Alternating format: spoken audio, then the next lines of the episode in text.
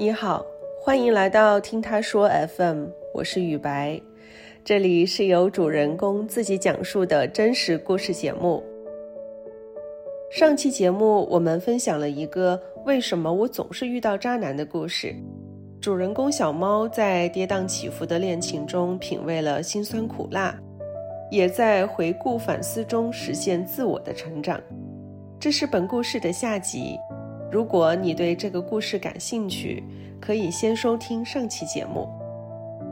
在上集呢，小毛以为自己终于遇到了灵魂伴侣，却在确认关系的当时，发现自己被小三了。于是心灰意冷的他开始重新审视之前的恋人们，感叹道：“也许初恋才是最好的。”那么接下来他该何去何从呢？他会遇到真正属于自己的真爱吗？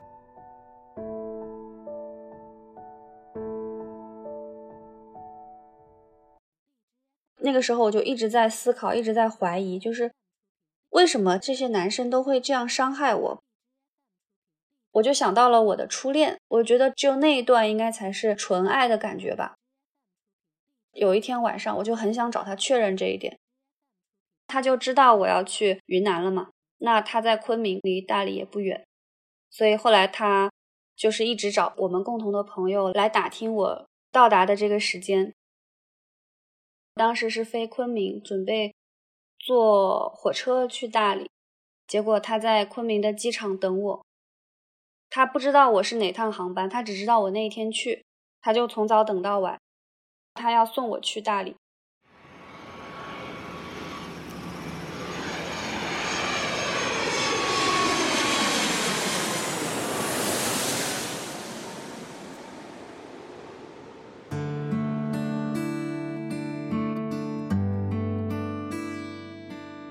落地以后，我就接到了一个电话，当地的号码，我就以为是旅行社的，然后接起来是他，他问我是不是到了，我就非常意外，他说他在门口等我，然后我出去就见到了他，嗯，他变化很大，在我们大学在一起的时候，他是一个比较偏运动风格的男生。但是那一天他是比较商务风格的，他的眼镜也换了，穿着已经完全不一样了。但是我没有表现出来任何的情绪起伏，还蛮平淡的。当时见到彼此，就像老朋友一样的感觉。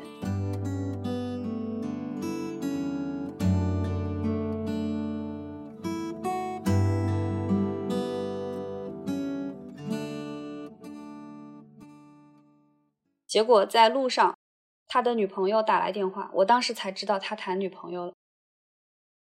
他有点逼问我的样子，就是好像说：“你如果答应我们重归于好，我就跟他分手；你如果不答应，我就继续跟他在一起。”这算什么事呢？所以他当时给我的这个感觉，就让我非常的不被尊重的感觉。甚至我觉得这个人可能在我心里的那些美好的形象都被毁完了，所以我后来就说：“你不要继续说了。如果是这样的话，那要回去就回去。本来我也觉得我们往那边开不合适。他在拿我和他的女朋友做比较的这种感觉，又让我回忆起那个我发现我第三任男朋友和他的前女友还没有分手的这件事情，就是我会觉得。”为什么男人到最后都是一个德行呢？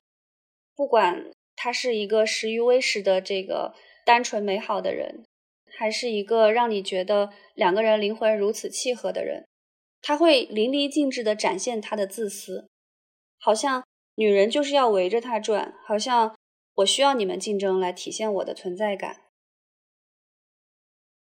后来我的第三任男朋友手术恢复的差不多了。他就来我的城市看我，我一开始是抗拒的。那段时间，我以为对他已经就是感情几乎上是没有了。但是想到我必须跟他把那件事情讲清楚，所以后来我答应了。我们约了一个茶餐厅，我当时是先到的，他拖着行李比我晚到。然后他当时一出现，看到他的时候，我就还挺心动的，就是那种阳光帅气的感觉，高高的、白白的，戴一个黑框眼镜。他之前生病的时候头发剃光了嘛，所以他当时是一个平头，就显得特别的精神。然后我就情不自禁的说：“哇，好帅啊！” 他就说：“那当然，谁让我是你男朋友呢？”就那种有点傲娇的。然后我一听到“男朋友”这个词汇，我就突然想起来，我要跟他把那件事情解决掉。突然冷静下来，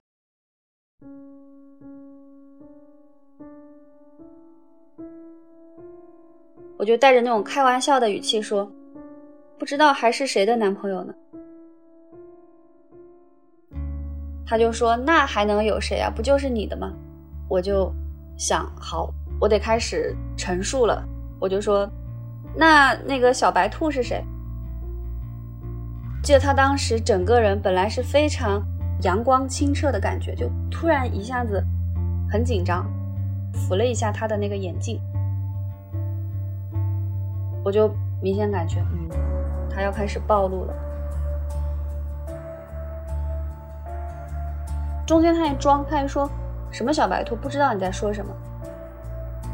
我就说哦，就是你书包上绣的那个小白兔呀，就是你之前给我截图的那个聊天窗口里的那只小白兔，还有他的那个微博名字叫啥啥啥，就是你的女朋友。他可能没有想到我知道了这么多，他就沉默了很久，后来就开始狡辩嘛。他问我是什么时候知道的，我就在想，他是在试探我什么嘛？是不是彼此拉扯、彼此试探的一个过程？我就决定不回应他。就说，那你们是什么时候分手的？他就说很早就很分手了。很早是什么时候？他就开始可能准备讲一些拉扯的过程。他就说，很早就跟他提了，然后他就不肯分手，然后我又。我就很快的打断了他，我就说他不肯分手，因为他还想把你当男朋友，还是想要迎合你，他还是要死缠烂打，是不是？你是不是想说这些？你不要跟我说这些虚伪的、没有用的话。我知道他不是那样的人，而且我觉得那个女生确实不是那样的人。他都懵了，他说他确实很早就想分手，觉得两个人很早很早就不合适了。但是就是习惯很难改，两个人就已经在一起十几年，就像亲人一样。他觉得他得对那个女生负责，我就觉得很渣。我说，你想负责，你为什么还要来招惹我呢？他说喜欢很难抑制，他就觉得必须要诚实的面对自己的内心，所以他选择了跟那个女生提分手。只是说有很多东西纠缠在一起，所以分手是一个很长的过程。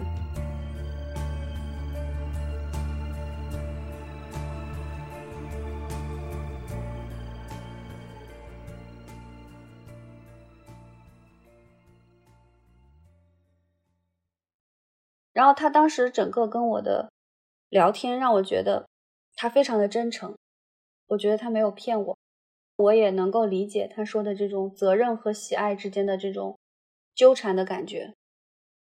真正打动我的是，他说我说这些不是辩解，我也不是说想在你和他之间选一个，你不是一个选择项，因为我当时正好又经历了那个初恋的选择。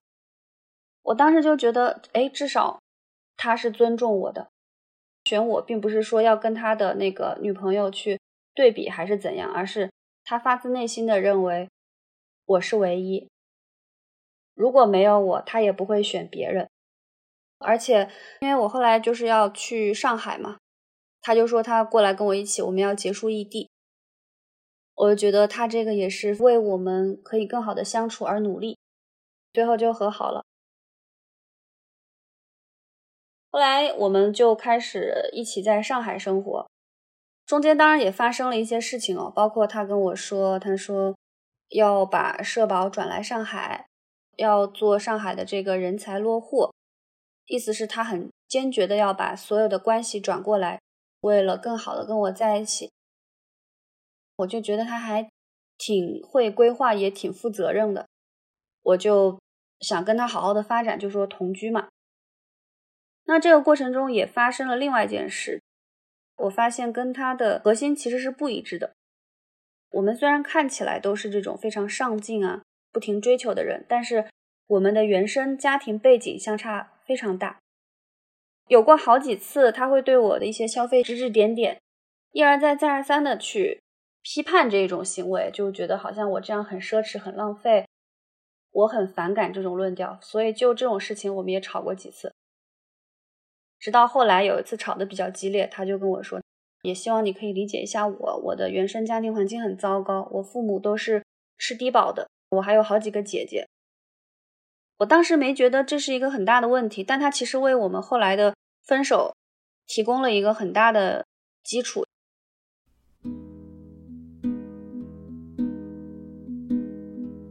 一次我们一起找房的时候，当时是用他的这个 A P P 在看房源的信息，就非常巧翻到了他以前的租房信息，意外的发现了他之前的那份租房合同的时间非常的短，而且那个时间的起始时间。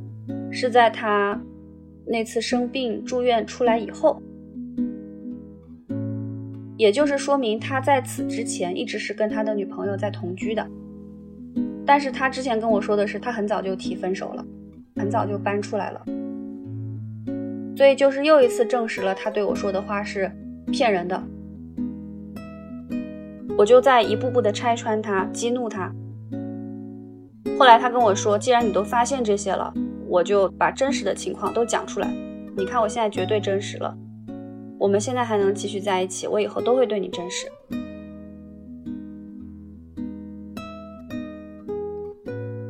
说现在跟我那个前女友确实是没有联系了，你不信你看我手机，你随便翻。他把他手机给我，但他其实哪怕他还有联系，肯定也是做好十足的准备。所以我根本没有去翻他的聊天记录，我去翻了他的短信，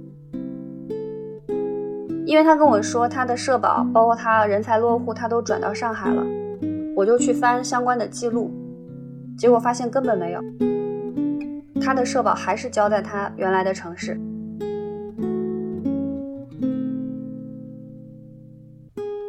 这种行为不就跟他找到下家以后再和上家分手一样吗？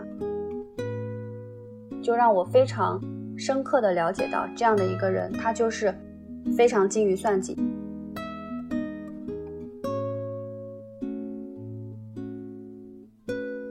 可能就是因为他拥有的太少了，所以他什么都不能失去，他都不敢失去。他就算要失去什么，他也必须先拥有什么才会失去，甚至他都不想失去。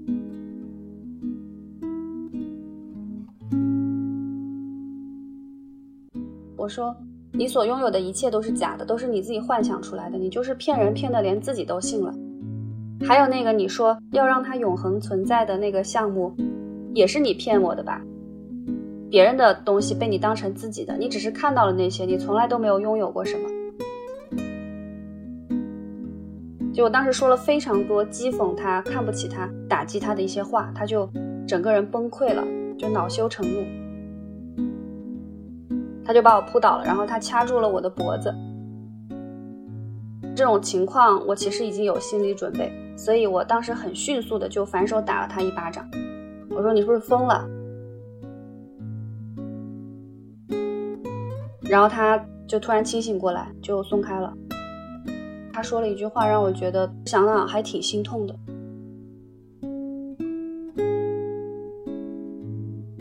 他说：“其实你说的挺对的。”但是是我不配爱吗？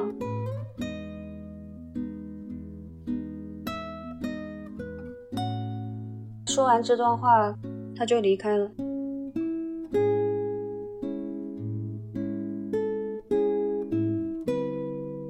回头看我一眼，没有给我发任何消息。我们从那以后也没有任何交集，直到现在为止。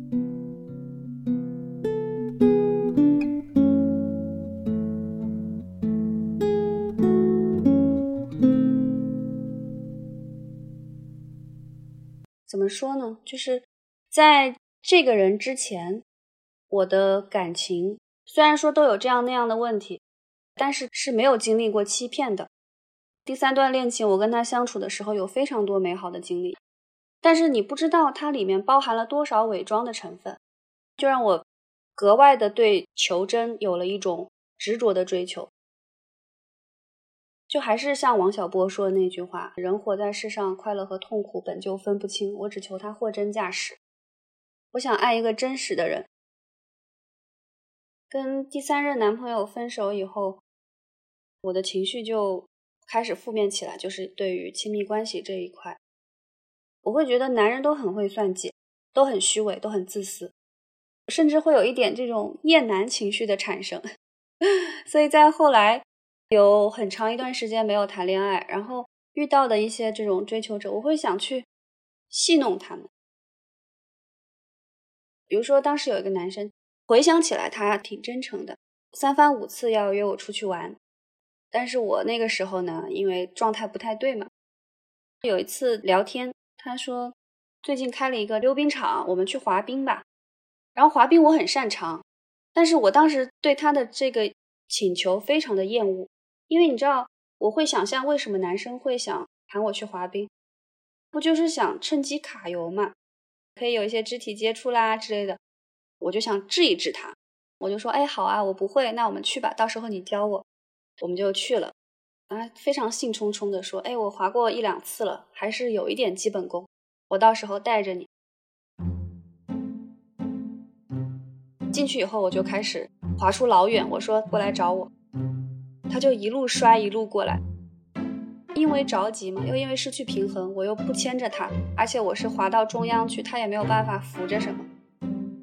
好几次，他以为他就要牵到我的手了，我就在他近在咫尺的距离，他就过来牵我，还说：“哎，我没想到你这么会滑。”我说：“我不会。”我又往前滑，啊，我停不下来，不知道怎么控制，挺幼稚的。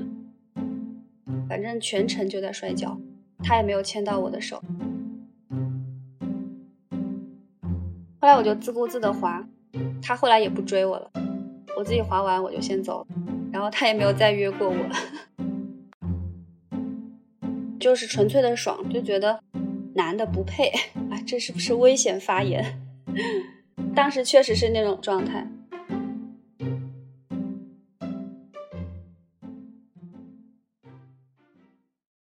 直到我遇到我的第四任男朋友的时候，我才有所改变。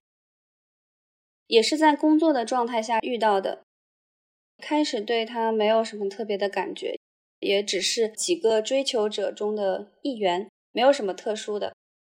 他真正打动我的是，当我发现他流露出这种对我的追求以后，我说：“你是不是喜欢我？”他就说：“是啊，有没有机会？”做我女朋友就有点开玩笑的态度。我说：“那你首先得接受我比你大，我十八五后，而且我离过婚，我有两个孩子。你有准备好当爸爸吗？”就听起来其实就非常嘲讽戏谑的这种语气啊。他当时就笑笑，然后说：“厉害了，厉害了，圆过去的这种。”结果他第二天，我记得很早。因为我睡眠不太好，我可能四五点我就醒。那天是天蒙蒙亮，我醒了，我正好收到他发来的消息。他说我考虑了一晚上，我也跟我爸妈说了这个情况，他们虽然会有点反对，但是也表示理解，所以我想继续追求你。我给他发了一个问号，因为我还不知道他在说什么，结果他。就又给我发了很长一段话，具体是什么我不太记得了。反正他表露出来的意思就是，所有的这些都 OK 的，这些东西并不是一个会让我减分的项目，让我不要把这些当做一个负担。我就觉得，哎，虽然这孩子年纪比我小，但考虑的还挺多的。我明明只是随口的一句玩笑。他还挺上心、挺当真的，至少这个人我不抗拒了，我可以尝试一下。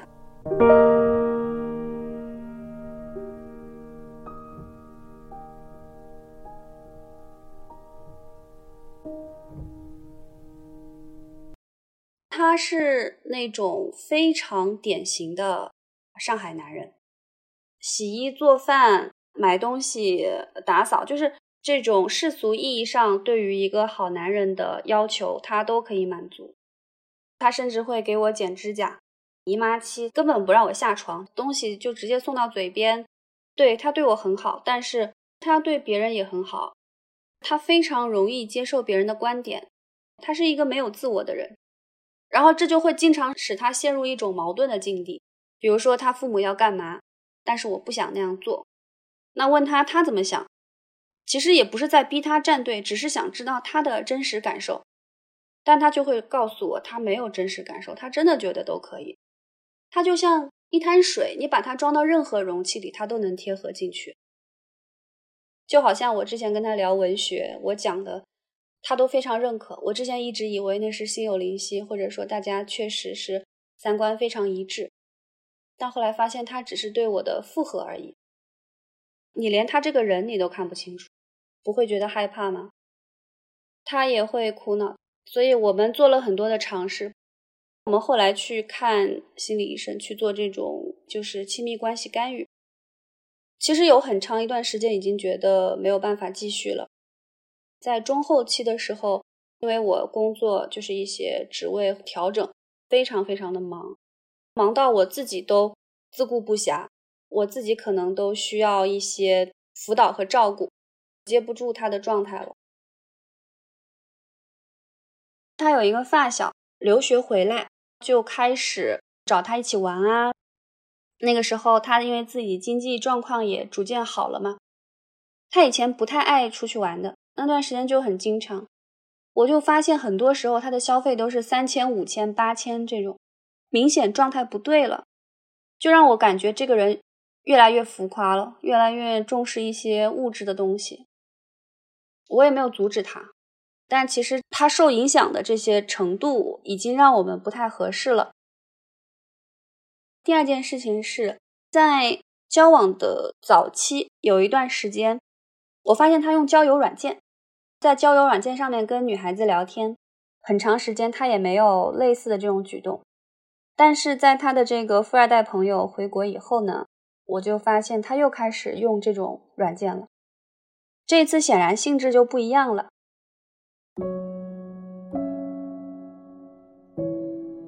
他有一次，当时是躺在床上，我正在书桌前办公。不知道怎么突然聊到这里，他说啊，我好羡慕那个某某某，他有好多女生追他，但是我没有。我当时一听就心想，坏了，因为说明第一他有需求了，他希望被人围绕了；第二他没有自我，想要达到这个目的，他就肯定会去讨好别人，就要么就是有贼心没贼胆，要么就是已经在这么做的路上了。我当时非常难过，然后我说：“我喜欢你不够吗？你一定要讲究个数吗？”可能意识到自己说错了，他就说他只是开开玩笑。但是我太了解他了，他很单纯，我已经知道他有什么想法了。这两件事综合起来，导致我找他好好的谈了一次，然后最后我下定决心分手，而且他也没有挽留。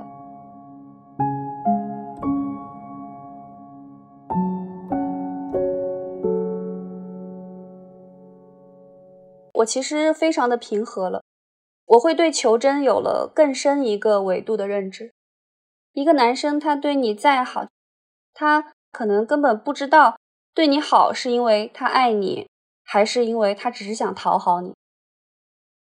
我不需要在亲密关系中获得任何人的讨好，我希望有一个人可以真的爱我，就像《阿凡达》里面说的那句 “I see you”，我们看见了彼此，这就是真正的爱情。我所有的这些感情经历，在我看来就是踩在渣男们的肩膀上成长。当我们在面对渣男的时候，其实很多女生可能会觉得，为什么是我？会有一种怨天尤人的一种状态，或者说他会产生一种恨意。但其实这些都容易让人陷入一种情绪拉扯的一个消极的境地。其实你想一想。渣男他其实只是一个人性中阴暗面的一个体现，它体现在亲密关系里，那其实人性中的阴暗面也有可能出现在女生的身上，就是成为一个渣女。每个人都有可能拥有这些阴暗面，不论男女。当我们在看到或者面临这种人性中的阴暗面的时候，所有的这些痛苦，加上你对痛苦的理解、思考，一方面它是可以帮你避雷的，一方面你是可以通过这些经历让你自己变得更加强大。所以我也是一直以来以这样的一句话在鼓励自己吧。我现在是一个不会向外求的状态，我不会期待它永远存在。但是如果爱情出现了，我会付出很多去维护它，我会希望在消失的那一刻，我一点也不后悔。